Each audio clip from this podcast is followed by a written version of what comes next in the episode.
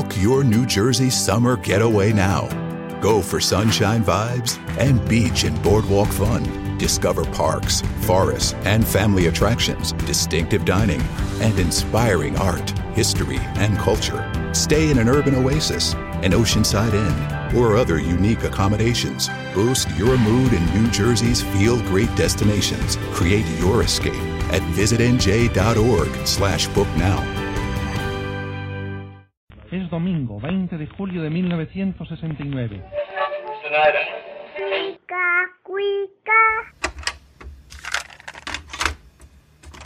Su amigo que con orgullo estrecha su mano, Porfirio Díaz. Date un tiempo para Cinematempo. Cinematempo. Es tiempo de cine. Industria, historia, streaming. Con Enrique Figueroa Anaya. Síguelo en arroba enriquefa86. Historia. Son tiempos de quedarnos en casa. Por eso, para distraernos y para acompañarnos, una gran opción son sin duda los contenidos audiovisuales. En medio de la pandemia por COVID-19 en todo el mundo, las plataformas de streaming han tenido un auge interesante. Algunas, como la que nos pone a hablar el día de hoy, son muestra de oportunidades que se abren en tiempos de crisis. Voces de Americua es un laboratorio colaborativo de multimedia y plataforma virtual dedicado a promover y compartir los esfuerzos para proteger la cultura y los derechos de los pueblos indígenas del norte, centro y suramérica. De cerca con músicos, creadores y las propias comunidades indígenas de nuestro rico continente, Voces de Americua pretende sumar una serie de reflexiones sobre los problemas que las comunidades originarias han tenido que padecer a lo largo de los años. Para este episodio te recomendaremos algunos trabajos que puedes disfrutar en Voces de Americua y platicaremos también con uno de sus fundadores, el director de comunicación Emilio Figueroa. Bienvenidos a Cinema Tempo Historia.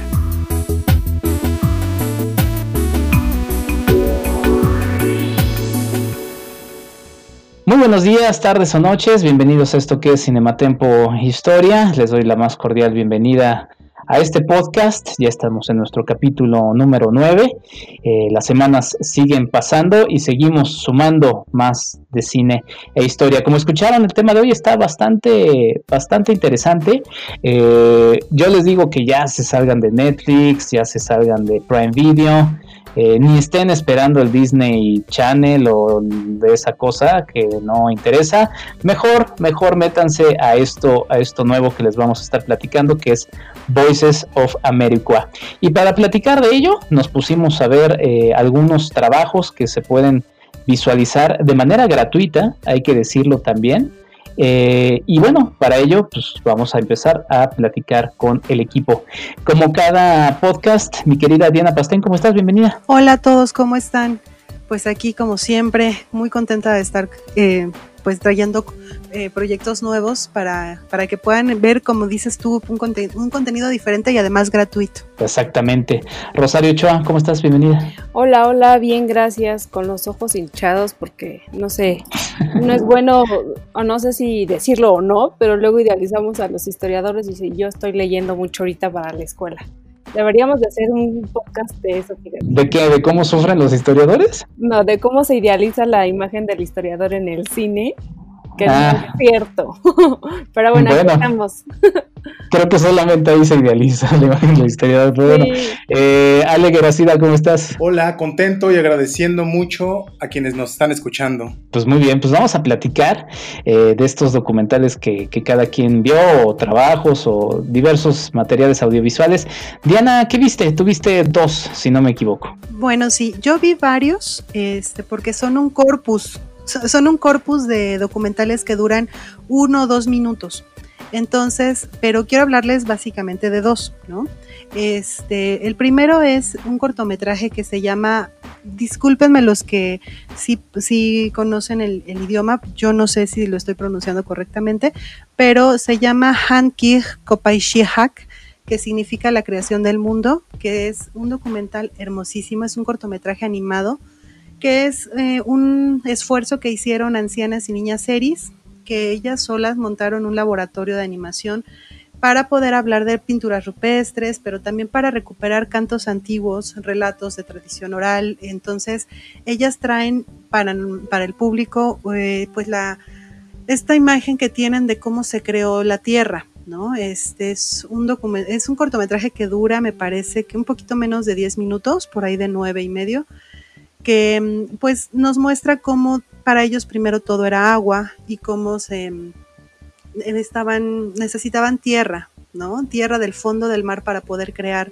una, pues un lugar para poder eh, existir en otras especies diferentes de las marinas. Y así, eh, pues muchos, muchos personajes marítimos eh, hicieron varios esfuerzos y de pronto la ballena, pero al final de cuentas la tortuga laúd tiene una importancia básica en este, en este cortometraje, en esta historia.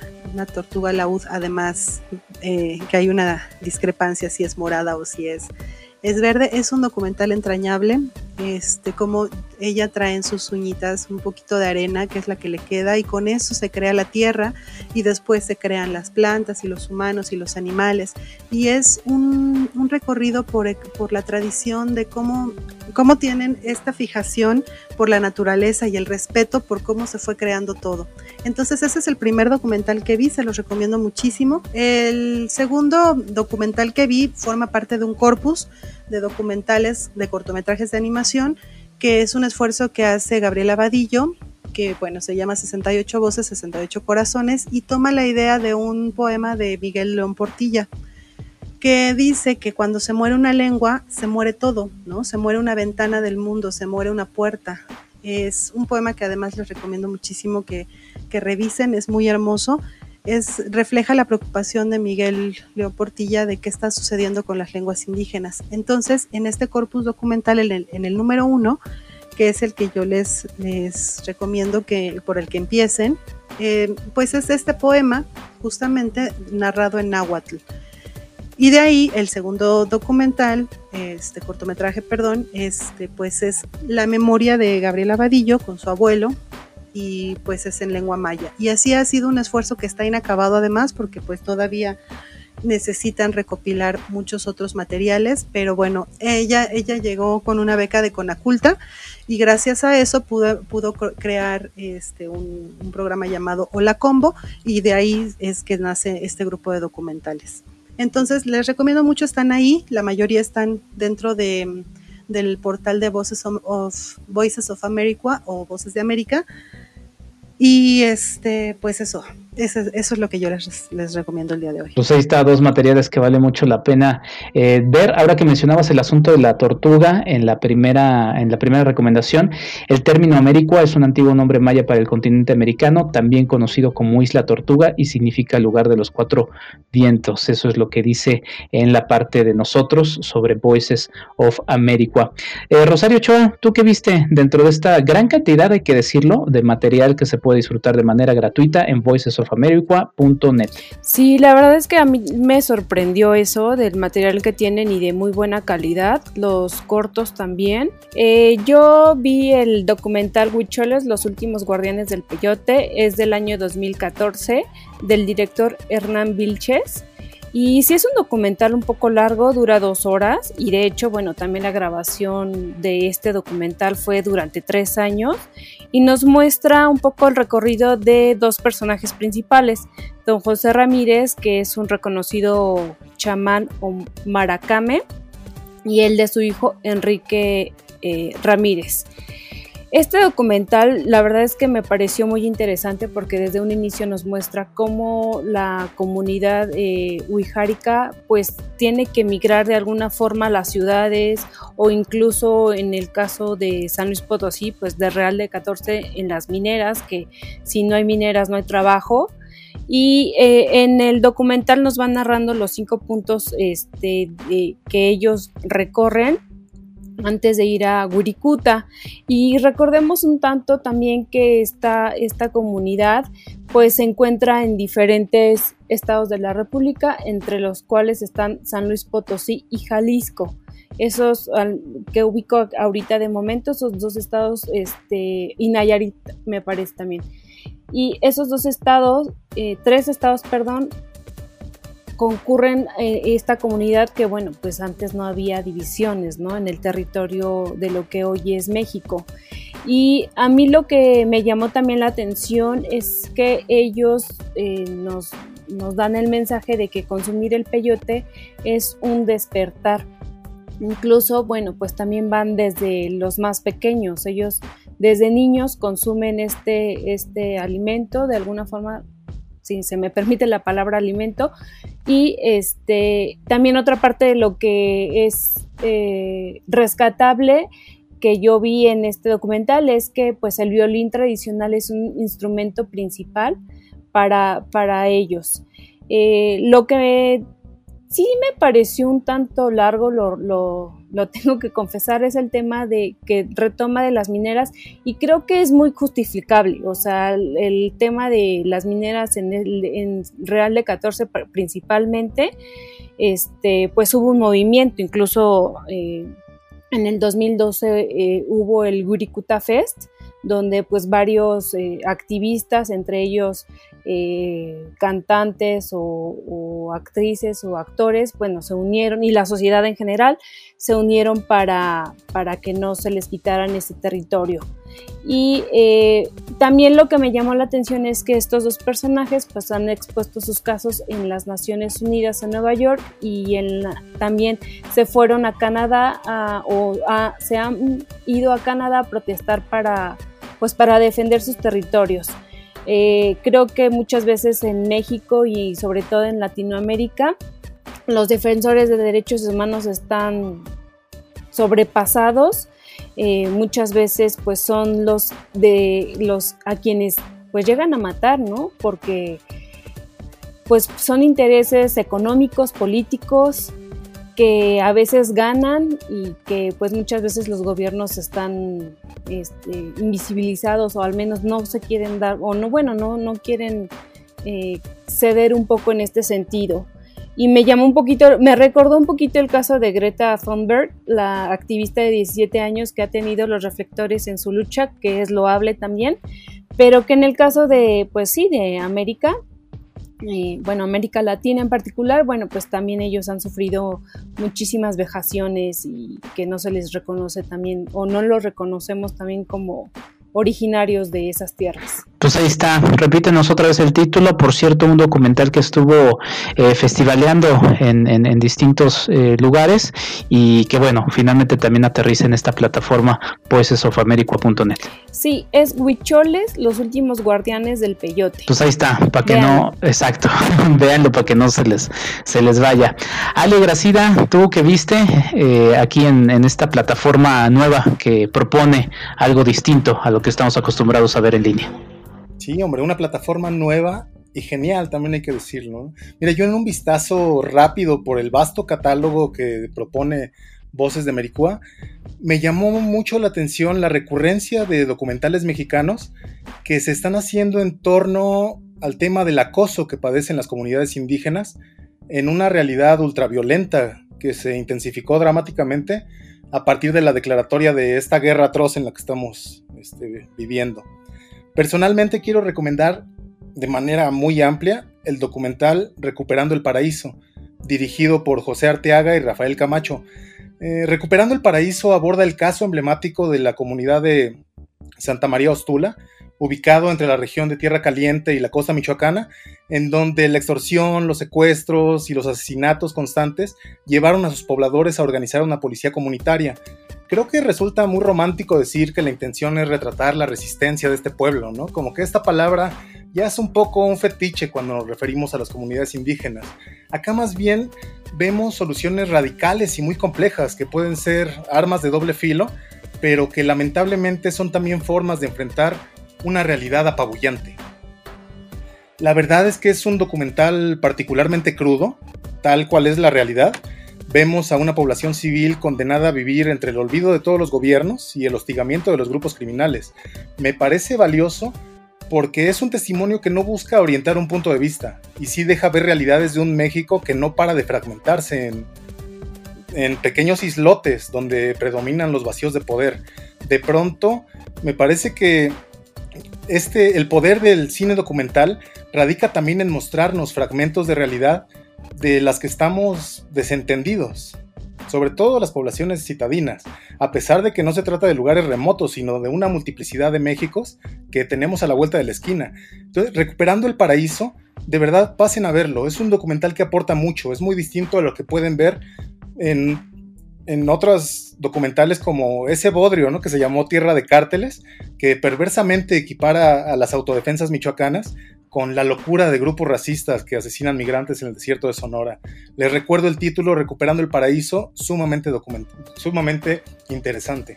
Todos tenemos una canción favorita que nos motiva o nos inspira. Usemos la magia de la música para volver a nuestro ritmo, que nos mueve a comer más saludable que nos ayuda a mantener nuestro ritmo de vida y el de la presión. Y a aprender los pasitos para dar respiración cardiopulmonar CPR. Empecemos los hábitos saludables, los que funcionan para nuestra vida. La American Heart Association está aquí para darnos la mano. Vuelve a tu ritmo. heart.org, diagonal ritmo. Y fíjate que en la misma sintonía de, este documental que acabas de presentarnos, sale, pues yo también vi otro que retrata también la lucha de, un grupo indígena en particular. Eh, sí siento que quizá hay algunos elementos cinematográficos que van dirigidos un poco a ser un poco más dramático. Eh, Em, la lucha que se está retratando, pero también lo veo con un motivo de inspirar una lucha que hay que decirlo eh, por desigual y por el resultado que se termina eh, plasmando hacia el final, pues resulta, pues sí, justamente eso, con toda la, idea de, cacarearlo, de decir, miren, es posible que, un pueblito eh, indígena se pueda resistir a un poder económico grande como, pues como ya lo hemos estado mencionando en las recomendaciones, los de las mineras, ¿no? Eh, me refiero a Yuba Guayín, Resistencia en la Montaña de Guerrero, es un documental dirigido por Laura Salas y Nicolás eh, Tapia, y retrata justamente la historia de un pueblo en, las montañas de Guerrero. Eh, comienza con un peregrinaje de un grupo de indígenas hacia la cumbre del Cerro San Marcos, esto en el estado de Guerrero, y le van a rezar a una deidad que ellos le llaman eh, eh se nos presenta con imágenes, también con entrevistas a diversos pobladores de este, de este sitio, de Juba Guayín, significa Cerro del Muerto. Eh, se nos retrata un poco la vida cotidiana de este lugar, ¿no? Eh, niños que van a la escuela, eh, la comida que, que, se consume en el lugar, pero sobre todo se reafirma un elemento que también tiene mucho eco en estos días que estamos viviendo, ¿no? Ese sentido de comunidad. Y se menciona justamente eso, que como, comunidad se, se acercan y hacia el asunto de resolver todo en grupo, de ayudarse todos en grupo, de sumar a todos en una, en una decisión eh, comunitaria, ¿no? Eh, mandamos un saludo a Agnes que está ladrando por acá, ya saben, es un poco de las cosas con las que hay que lidiar en estos, en estos días de grabaciones en casa. Eh, pero bueno, se, mencionan varios elementos que, me gustan, por ejemplo, hay una entrevista a una de las mujeres de este lugar que menciona, nuestro sincretismo es una forma de resistencia, usamos los símbolos de la religión católica, pero desde tiempos remotos en la montaña nuestros abuelos, abuelas y abuelos le hablan a Bebu, esta deidad que les digo eh, termina presentándose en el, en, el, en el comienzo. El respeto también a, las, a los antepasados, a quienes terminan eh, fundando el, pueblo, se menciona por ahí que en tiempos de la Revolución Mexicana eh, los fundadores de este lugar acuden a este, a este sitio para, para fundar este, este poblado y los hijos de ellos, que son los que están viviendo actualmente todavía en nuestros días, eh, pues sienten una, una obligación, un respeto hacia quienes llegaron a fundar este lugar para protegerlo y para eh, defenderlo frente a cualquier amenaza. La amenaza, como ya les había mencionado,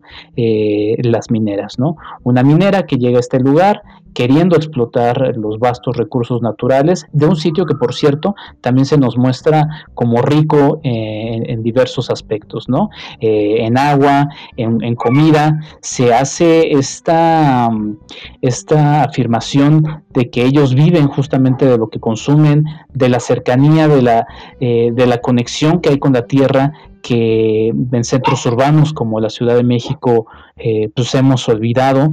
Y también algo interesante es la forma en la que se plasma esta, esta lucha, ¿no?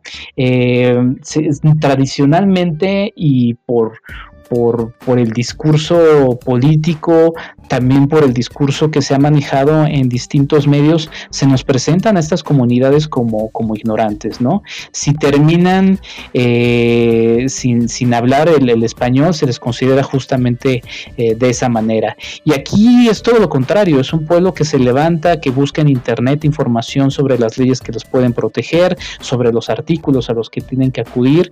Está la presencia muy importante de la Comisión eh, Nacional de Derechos de la Montaña, bueno, de la de la Comisión este, Mexicana de Derechos de la Montaña, eh, que ha estado muy eh, muy metida en, Guerrero, eh, ya la mencionaba en nuestro, en nuestro podcast pasado, dedicado a los medios y el poder, Juan Omar Fierro, y, hay varios elementos que la verdad terminan siendo muy, muy, muy, este, muy interesantes. Quizá les contaría un poco el final que termina siendo muy emocionante, pero mejor véanlo, vean en qué termina esta historia contra una minera. Y otro elemento antes de cerrar es la música original de Polo Cortés, que sí, les digo, luego, luego el asunto de la música, y quizá hagamos luego un, podcast dedicado al tema, eh, me, resulta luego un poco estorboso, sobre todo porque termina eh, llevándonos a, algunas eh, ideas que, ya quedan plasmadas en texto y en, y en este y, en lo que se está plasmando en entrevistas. Pero bueno entiendo un poco que también eh, la idea es, es, ilustrar la, la, vida la riqueza cultural también del propio poblado y pues bueno el final que pues ya mejor véanlo en este documental Resistencia en la montaña lo pueden ver en voicesofamerica.net Agnes dice que es un documental que, que vale la pena ver y pues bueno todo esto es algo de lo que ustedes pueden estar disfrutando. Les repito el nombre, Yuba Guayín, Resistencia en la Montaña de Guerrero. Voicesofamerica.net es nuestro tema, es donde ustedes pueden revisar estos eh, documentales. Vámonos corriendo ya a nuestra entrevista con uno de los fundadores y el coordinador de comunicación de este proyecto. Regresamos a esto que es Cinema Tempo Historia. Por cierto, en nuestro corte viene un anuncio para que apoyemos, para que sumemos a la donación de apoyos para la distribuidora Alphaville. Son tiempos complicados en el cine y las distribuidoras que sufren justamente por traernos cine de otras partes del mundo, un cine independiente, un cine que se aleja del cine de las grandes productoras eh, que pues también están sufriendo, pero a su, a su, tamaño, eh, pues hay que apoyarlo para que cuando podamos regresar a las salas de cine podamos disfrutar de este, de este arte que tanto nos gusta. Alphaville, ahí eh, escucharán cómo pueden apoyar. Regresamos a esto que es Cinematempo, historia. Visítanos en cinematempo.com.mx o síguenos en cinematempo. Alphaville Cinema es una empresa distribuidora independiente fundada en 2004. Desde el principio su misión fue traer a México películas de nacionalidades muy diferentes a las que inundan las carteleras comerciales y también dar cabida al cine mexicano de vanguardia y así ampliar el abanico de perspectivas que nos permita analizar nuestra realidad con nuevos ojos. Con tu aportación logras que el cine independiente de todo el mundo se pueda ver en las salas de cine de México. Entra a donadora.org y busca Alphaville necesita de tu apoyo, Alphaville con FH, y aporta desde 120 pesos y como recompensa podrás ver películas en la plataforma de Cinema Alphaville. El cine se ve mejor en el cine. Alphaville Cinema requiere de tu apoyo hoy.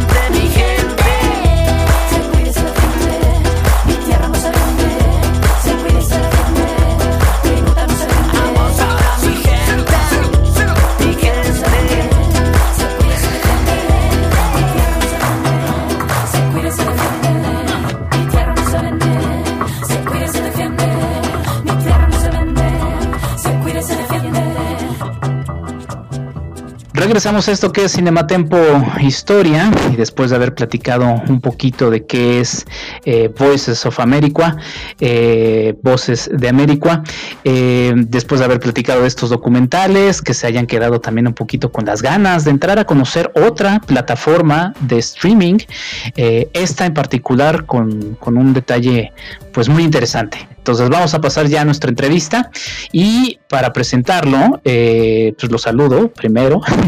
Emilio Figueroa, ¿cómo estás? Eh, coordinador de comunicación de este proyecto que se llama Voces de América, Voices of America. Eh, salud, eh, salúdanos y pues también cuéntanos qué fue lo que escuchamos de música. Bueno, pues buenas noches a todos, este, un gusto estar aquí con ustedes. Eh, pues desde de parte del equipo de Voces de Americua, es un gusto poder compartir con todas las personas eh, desde donde nos escuchen, desde donde puedan entrar a la plataforma para poder disfrutar de estos reco- recopilación de videos, documentales, cortometrajes. Y esta canción que escuchamos, la de Wirikuta No se vende, de Ajo Colectivo, es una, eh, una mm, pieza que se hizo por muchos artistas mexicanos por ahí del 2009-2010 eh, en el, el tema que estaba en ese momento sonando que era la defensa de un territorio desierto en San Luis Potosí y terminaron haciendo el Wirikuta Fest y estaban personajes como Rubén Albarrán eh, de Café Tacuba, el Rocco Pachucote de La Maldita Vecindad y una, un colectivo grande de músicos mexicanos que se unieron en ese momento e hicieron esta, esta canción que todos ustedes escucharon. Perfecto, Emilio. Pues bueno, muchas gracias por esta presentación y también por aceptar esta entrevista. Además de coordinador de comunicación, eres parte del grupo fundador de este proyecto y pues la primera pregunta resulta obvia. ¿Cómo, cómo te unes a, a este proyecto eh, que se llama Voces de América, Vo- Voices of America? Pues yo soy fotógrafo documental y también realizador audiovisual y como colectivo estuvimos haciendo pues varias este, piezas cortometraje. Eh, pues somos un colectivo principalmente de creadores audiovisuales y de muchas personas que ah, han estado en contacto o han pasado tiempo en comunidades eh, indígenas de, México, tanto como en el sureste, como en otras regiones del país. Y pues siempre teníamos este interés de, de adentrarnos de, por medio de eh, las herramientas audiovisuales a, a poder explorar eh, la, la cosmovisión y la forma de vivir y de pensar de muchos de los pueblos, un poco como resaltando la diversidad cultural y diversidad lingüística que tiene México y muchos de los países de Latinoamérica. Y bueno, así fue como empecé a ser parte de este colectivo, llevamos como casi cinco años, hemos hecho y colaborado en varias piezas eh, documentales, muchas de las cuales están dentro del archivo. Y bueno, eh, eso es un poquito de mi historia. Hola Emilio, ¿cómo estás? Qué gusto saludarte. Eh, me entusiasma mucho el proyecto que están ustedes encabezando. Hace muchos años justamente fui también a ese concierto que se llamó Wirikuta Fest y me pareció muy valioso lo que estaban rescatando sobre la, la cuestión de las mineras que estaban explotando las tierras de los Wirikuta justamente y bueno ahora al ver todo el acervo que están que está en línea y que es de acceso completamente gratuito me gustaría preguntarte cómo lograron tantas voces de tantos lugares en un solo, en un solo sitio, ¿no? To- todos estos documentales que veo, por ejemplo, de Brasil, de Colombia, de México. ¿Cómo lograron esa concatenación? Pues definitivamente es un trabajo de investigación eh, y también de eh, eh, conexión con diferentes colectivos parecidos a los de nosotros en diferentes partes del continente. Eh, entre ellos, por ejemplo, hemos conectado con un colectivo en Canadá que se llama Wapikoni, que es este em, cineastas eh, nativos americanos, porque allá se llama, eh, se llaman a sí mismos nativos americanos o, o First Nations, primeras naciones, y muchos de ellos eh, jóvenes realizadores, cineastas, animadores, eh, per- pertenecen a este colectivo que se llama Wapikoni y tienen eh, mucho material en línea. Entonces fuimos conectando con algunas de estos colectivos y productoras y em, pues y hemos ido gestionando estas piezas. Todo esto se vino a, a partir de la situación de la contingencia causada por el COVID-19, porque ya teníamos la página, per- pero solo teníamos albergados proyectos nuestros y de, y de amigos, eh, como, como una forma de, de dar a conocer este, eh, este tipo de, contenido y nuestro trabajo, ¿no? Y a partir de la contingencia nos dimos cuenta que, pues era eh, un buen momento para poder mostrar este tipo de contenido que conocíamos y que estaba en línea gratuitamente ya, albergado en, canales de YouTube y Vimeo. Y así empezó eh, y, así fue creciendo. Entonces esto tiene ya pues como dos meses de ser este, este archivo como tal. Y lo que hemos ido haciendo es ido, hemos ido agregando nuevas películas, eh, nos han contactado muchos creadores, realizadores y hemos ido contactando realizadores que conocemos su material para poderlas eh, hacer disponible eh, en estos momentos y de esta manera poder también llegar con estos mensajes a más personas, ¿no? En momentos a donde se necesita también eh, recordar cada vez más lo que, lo que es más importante eh, para nosotros, que es la vida y la vida del- de los pueblos, ¿no? En el planeta. Hola Emilio, ¿qué tal? Este, te habla Rosario. Espero que estés pasando una, una pandemia saludable, una cuarentena saludable. Y mi pregunta sería, ¿qué complicaciones han tenido para seguir con este proyecto? Y si tienen pensado en proyectarlas en las comunidades. Te lo pregunto porque, mi, bueno, no sé si conozcas, pero en la Sierra Norte de Puebla está un pueblito que se llama Cuetzalan y hacen radio comunitaria. Mi abuelo es de allá y pues sí es bien complicado que les llegue todo- todos estos medios de comunicación.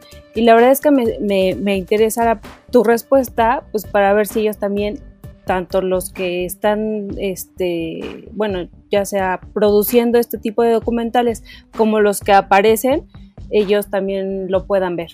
Bueno, pues sí, muchas gracias por la pregunta. Eh, hemos participado en proyectos en el pasado donde se, se, se lleva documentales a los pueblos.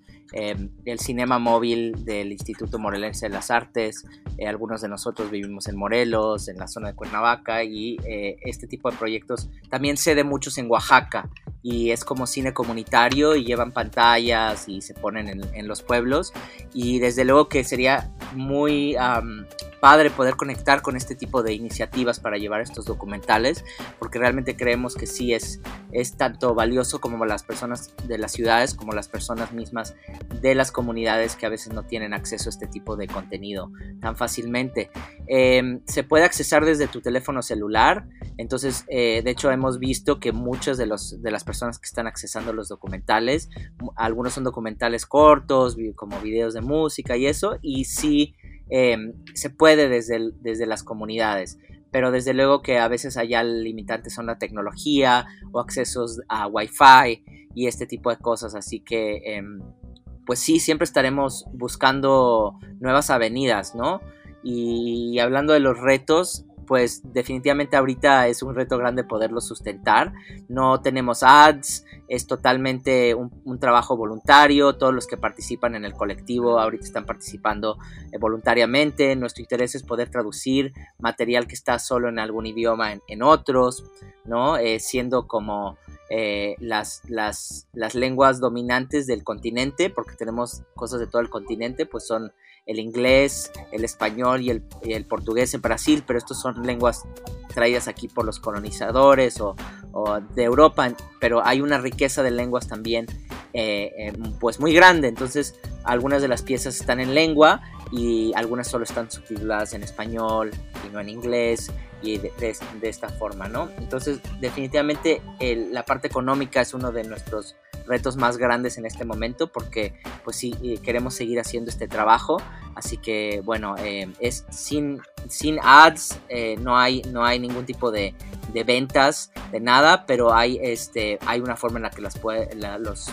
los usuarios pueden donar para ayudar a, a- a- apoyar y que este proyecto que es un proyecto volun- voluntario continúe Hola Emilio. Antes que nada quiero felicitarte a ti y a todo el equipo de Voces de América, de América. Qué proyecto tan interesante, me ha gustado mucho. Oye, aprovechando tu labor de documentalista, no sé si tú estés de acuerdo, me parece que durante muchas décadas lo que predominó fue cierta proclividad de representar la cuestión indígena desde un punto de vista más bien melancólico, como si fuera el último remanso de un mundo idílico. Me parece que incluso todavía en la actualidad persiste cierta visión un tanto paternalista, que siento que no apoya en gran cosa a los problemas de estas poblaciones y por el contrario, son visiones que incluso los despojan de su condición humana y ciudadana. Y no solo en el cine, ¿no? sino en diferentes expresiones artísticas. Y en ese sentido creo que ha sido muy interesante voltear a ver estos ejemplos como las radios comunitarias que hablábamos, o proyectos de transferencia de medios, eh, como Ojo de Agua Comunicaciones, por ejemplo, para que sean las mismas comunidades quienes ahora se estén autorrepresentando. ¿Tú qué piensas de esto? ¿Crees que las narrativas contemporáneas en el cine están logrando ser una vitrina más adecuada para mostrar estas realidades distintas? Eh, muy buena la pregunta, gracias. Definitivamente hay una brecha todavía que cerrar y mucho de lo que hemos estado haciendo pues son, son de, ambos lados, ¿no? Historias y narrativas hechas desde, desde las personas que vienen, eh, no son de la comunidad, pero también hay mucha exploración de los medios comunitarios como los que acabas de mencionar. Eh, estamos eh, colocando en la, en la biblioteca, en el archivo, eh, unos proyectos que pertenecen a Ambulante Más Allá, que no sé si conocen, que es un proyecto que nació de Ambulante, el Festival de Cine, donde han ido preparando a jóvenes cineastas en diferentes comunidades indígenas de México, justamente en, este sentido de ayudar a que las narrativas cambien y ven, vengan más desde los propios pueblos, contando y narrando sus propias historias, utilizando pues los medios modernos y los medios digitales.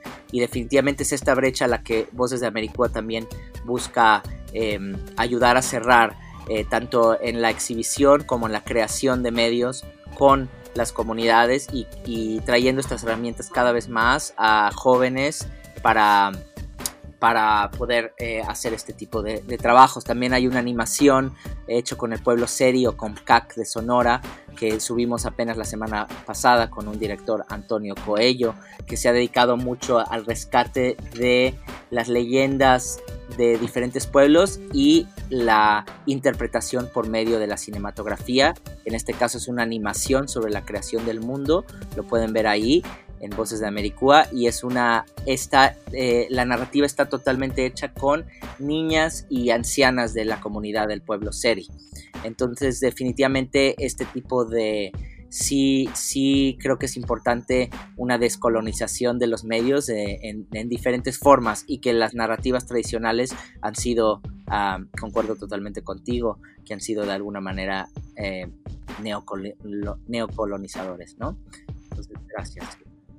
Uno de los intereses del gobierno federal actual, de la actual administración, es justamente apoyar al cine indígena. Eh, estamos viviendo, obviamente, no solamente en el país, sino a nivel mundial, una serie de cambios importantes, de cismas, también en los temas económicos. Eh, recientemente en el momento en el que estamos grabando este, este podcast, pues ha habido una serie de discusiones sobre los apoyos a la industria cinematográfica, eh, pues en todos estos eh, movimientos que están sucediendo con los presupuestos, pues por la emergencia sanitaria que se está viviendo, eh, como lo digo, no solamente en México, sino en el mundo. Pero antes de esta, o inclusive en estos días, eh, han tenido acercamiento con el gobierno federal por este énfasis que a partir o a través del IMCINE se ha estado haciendo en festivales, por ejemplo, como el de Morelia, habiendo vitrina justamente a este cine indígena eh, que como bien decía Ale, pues ha sido, ha sido relegado y la idea también de esta administración pues es dar voz a quienes, a quienes no la han tenido.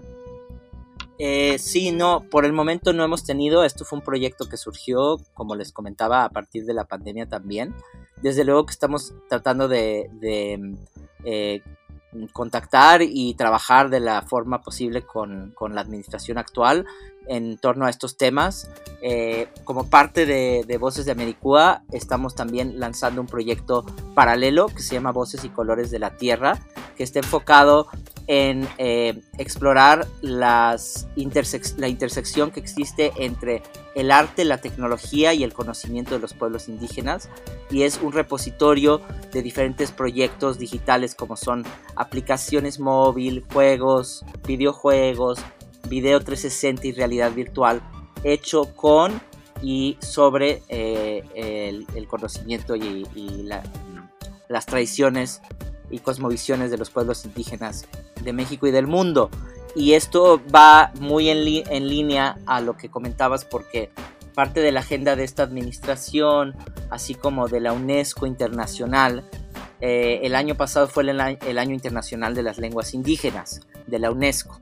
Entonces hubo una serie de programas impulsados a nivel internacional que tiene que ver justamente con eh, incorporar la diversidad de lenguas en eh, los programas nacionales, desde eh, de educación, legislativos y, también de desarrollo de, de medios. Entonces hubo un lanzamiento en enero de, eh, hace cuenta, acabó el, año internacional y se decidió hacer una década internacional de las lenguas indígenas, recopilando um, los aprendizajes de, que hubo alrededor del mundo en torno a pues todos los retos que hay hacer, eh, en, el tema de, eh, mm, rescatar y también eh, hay muchas lenguas que están en peligro de extinción, tanto en México como en diferentes partes del mundo. Entonces, pues ahí partic participó eh, eh, Cultura y, y, el INPI, INALI, muchas instituciones que pues, este, pues tienen una gran responsabilidad en sus manos, pero también una, una dificultad por la situación que vivimos como país y como en el mundo y unos retos económicos muy fuertes que, que ponen, eh, eh, ponen de alguna manera eh, para, a, todo el tema cultural, a todo el tema eh, indígena, a todo el tema ambiental, muchas veces se queda eh, hasta, hasta, atrás, ¿no? Entonces depende de todos como ciudadanía, como instituciones y como sociedad civil, pues levantar, ¿no? La cultura y y pues trabajar juntos con, con este tipo de, iniciativas. Emilio, hace muchos años este, yo estuve, me, platicaba un profesor de la licenciatura en historia que se hizo un proyecto de llevar a los indígenas de una población en particular, me parece que fue en, en Oaxaca, cámaras para que pudieran grabar algo y entonces eh, la idea del proyecto era este, llevar a la, a la pantalla pues lo que ellos grababan como su cotidianeidad. Eh, sin embargo, lo que encontraron cuando rescataron estas cintas fue que eh, las personas de la comunidad habían grabado sus manos, su cocina, de pronto la entrada de su casa, entonces lo desecharon porque no les pareció que estaban mostrando justamente, pues no tenían este ojo de lo, que se refería un poco a Alejandro, ¿no? De mmm, estaban buscando tal vez que se mostrara una, no sé, la, miseria de cierta forma. Entonces, a mí me parece, y al profesor que me lo platicaba también, que se perdió una gran oportunidad de poder apreciar material hecho por ellos, mostrando sus realidades cotidianas o lo que ellos, a ellos les parece desde su ojo.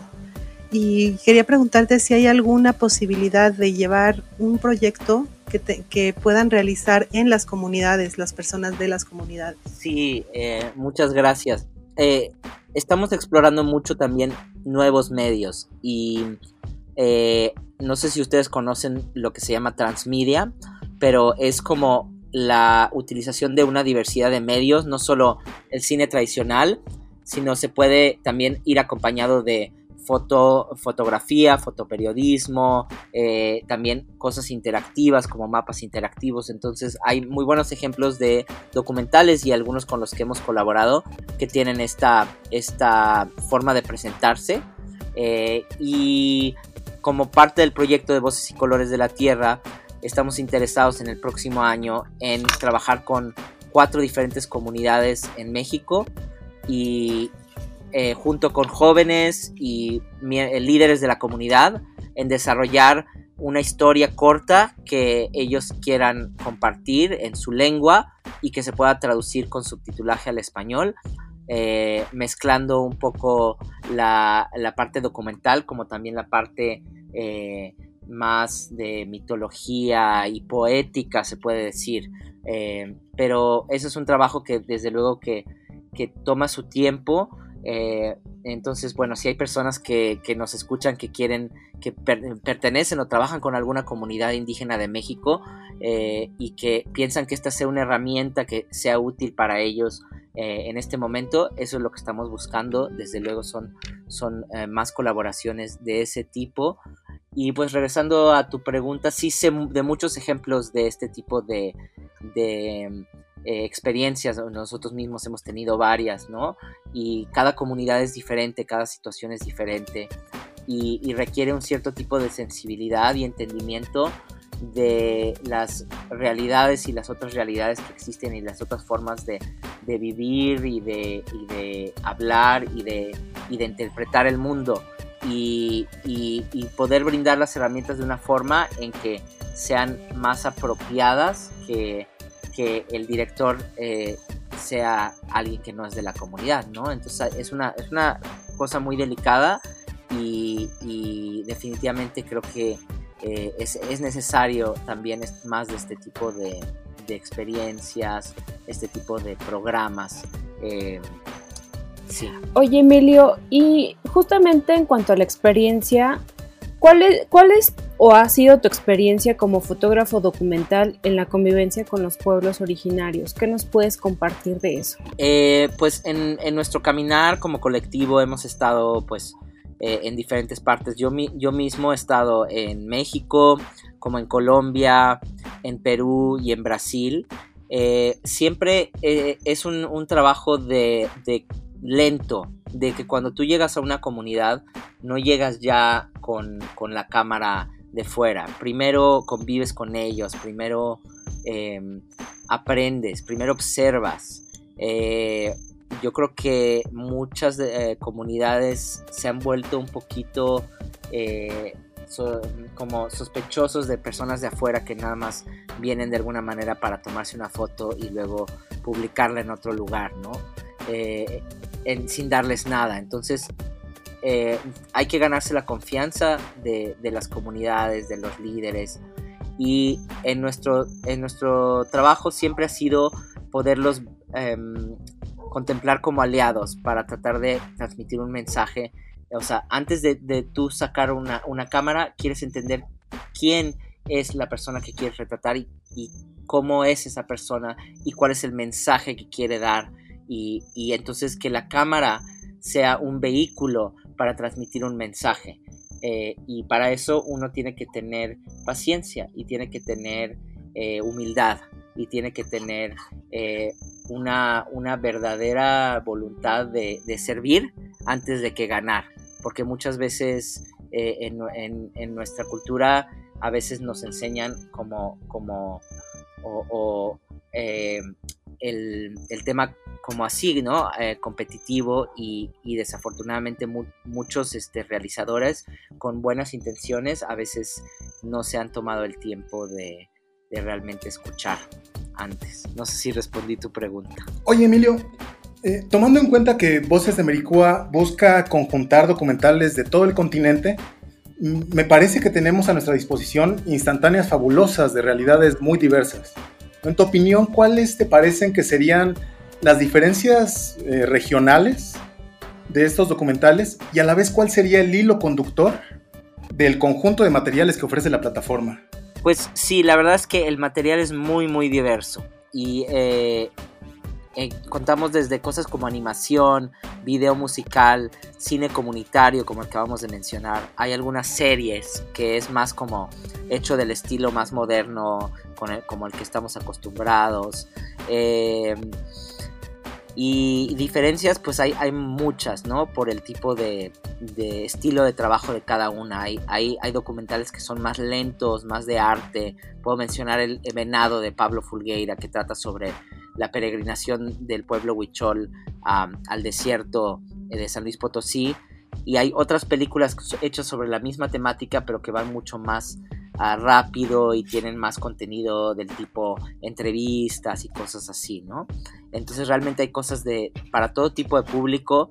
Hay, hay ah, muchas animaciones para niños. Están incluidos eh, muchas animaciones que pertenecen a, a un colectivo que se llama 68 Voces, que son animaciones cortos para niños, eh, hechos de, em, en diferentes lenguas indígenas eh, mexicanas, que se llama 68 Voces porque hay 68 lenguas indígenas en México, pero no, no tienen todavía todas. Eh, es un proyecto que ya lleva varios años muy hermoso, que tenemos ahí alojadas algunas de las piezas. Eh, y eso sobre el hilo conductor eh, es una temática abierta realmente, porque desde luego que pues hablar de culturas y, y- el tema indígena realmente solo es una excusa para hablar de cultura, porque América no solo es un, diverso en culturas indígenas, a- sino también en culturas mestizas, mestizas. Y también hemos incluido algunas piezas que tienen que ver con, eh, con esas culturas, porque al final de cuentas todos como mexicanos mestizos y eh, no importa de la cantidad de, sangre indígena que no o, o que tengas o no, somos una, una, un país pluricultural y todos tenemos eso dentro de nosotros, porque te- tenemos la misma historia, ¿no? Ustedes también son un, programa que habla mucho de historia y, y entiende a Me- es, seguro que podemos hablar de entender a México como un país mestizo y pluricultural. Entonces, en ese sentido, eh, la diversidad de las temáticas es muy amplia y la forma de abordaje también lo es, porque va desde, desde temas más de, de una tono político a cosas de más del- de, de- de tema eh, espiritual o eh, como también se podría decir de, de una visión del mundo mucho más uh, una visión mucho más de pachamámico me gusta decirlo. Entonces este hay, hay un poco de todo y, y puede ser que no te guste un documental o puede ser que te guste mucho otro y al ver uno te va a recomendar otro del mismo estilo así que eso también está eh, hecho de esa forma para que para encontrar tu camino en, en una biblioteca pues amplia y, y con cosas para todo el mundo no si respondí tu pregunta Sí, fabuloso, totalmente de acuerdo. Y de pronto a mí me parece que hemos abusado, ¿no? De echar en un mismo saco una multiplicidad de culturas y que englobarlo en una misma categoría, ¿no? Que es de lo indígena, con una abstracción en la cual, pues, hay muchas particularidades que, en las cuales hay que poner acento. Gracias. Pues muy bien, muchísimas gracias Emilio por tu tiempo para platicar de este gran proyecto que se llama Voices of America, Voces de América. La página para entrar a él es voicesofamerica.net. Ahí ustedes pueden revisar todo lo que hay. ¿Y dónde pueden seguir la información de este sitio, Emilio? ¿Dónde te pueden seguir también a ti? Y lo que creo que también es más importante, ¿dónde pueden sumar eh, tanto con donativos como con trabajo a este gran proyecto que arranca justo como también nosotros en tiempos del coronavirus hay cosas positivas que ha dejado esta pandemia que no deja de ser una, una tragedia, eh, pero bueno, hay cosas que se van sumando y apareciendo y que bueno, yo siento que con el paso de los meses se irán fortaleciendo. ¿Dónde podemos sumar? ¿Dónde podemos seguirlos, Emilio? Sí, nos pueden seguir en Facebook, en Voces de Americua, se escribe con K-U-A, Americua. Eh, en Instagram estamos solo en inglés, Voices of Americua. Mucho del contenido que tenemos también está eh, en inglés también y o solo también en ese idioma, con como algunas piezas de las canadienses, la mayoría solo están en inglés todavía. Eh, en YouTube tenemos un canal también de Voices of Americua. Eh, también eh, somos parte de este proyecto que les mencioné hace rato que se llama Voces y Colores de la Tierra, que es un acervo digital de aplicaciones móvil, juegos de video, eh, VR 360 y otras plataformas digitales con este mismo tipo documentales web de este mismo tipo de temáticas y eso lo pueden buscar en voces y colores de la tierra.com también en Facebook Voces y Colores de la Tierra y en Instagram Voces y Colores de la Tierra Muy bien, pues muchas gracias Emilio Figueroa, eh, coordinador de comunicación de Voices of America, Voces de América, eh, y también parte del equipo fundador de este proyecto. Eh, nos despedimos, eh, Diana, muchas gracias como siempre, ¿dónde te pueden seguir? A mí me pueden seguir en arroba árbol de lunas en Twitter y Diana Pastén en Facebook. Emilio, muchísimas gracias por la entrevista y por el esfuerzo de traer un proyecto tan maravilloso al alcance de todos. Rosario, ¿dónde te pueden seguir? Eh, yo estoy en Twitter como ro-ochoas y Emilio también muchísimas gracias, muchísimas felicidades y enhorabuena a todo el equipo que hace posible todo esto. Alejandro Gracida. Yo estoy en Twitter como arroba agracida. Dense una vuelta por Voces de Americúa. Vale mucho la pena el proyecto. Pues ahí está, voicesofamerica.net, ahí ustedes pueden seguir, ya sálganse de Prime Video, sálganse de Netflix, ya, ya se acabaron todo, la verdad es que no hay tantas cosas tan interesantes, vayan a Voces de América.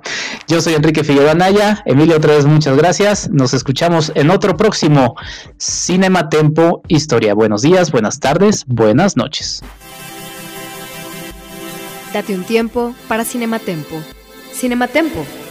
Es tiempo de cine. Industria. Historia. Streaming. Esto fue Cinematempo con Enrique Figueroa Anaya. Síguelo en arroba enriquefa86. Historia. Visítanos en cinematempo.com.mx o síguenos en arroba cinematempo.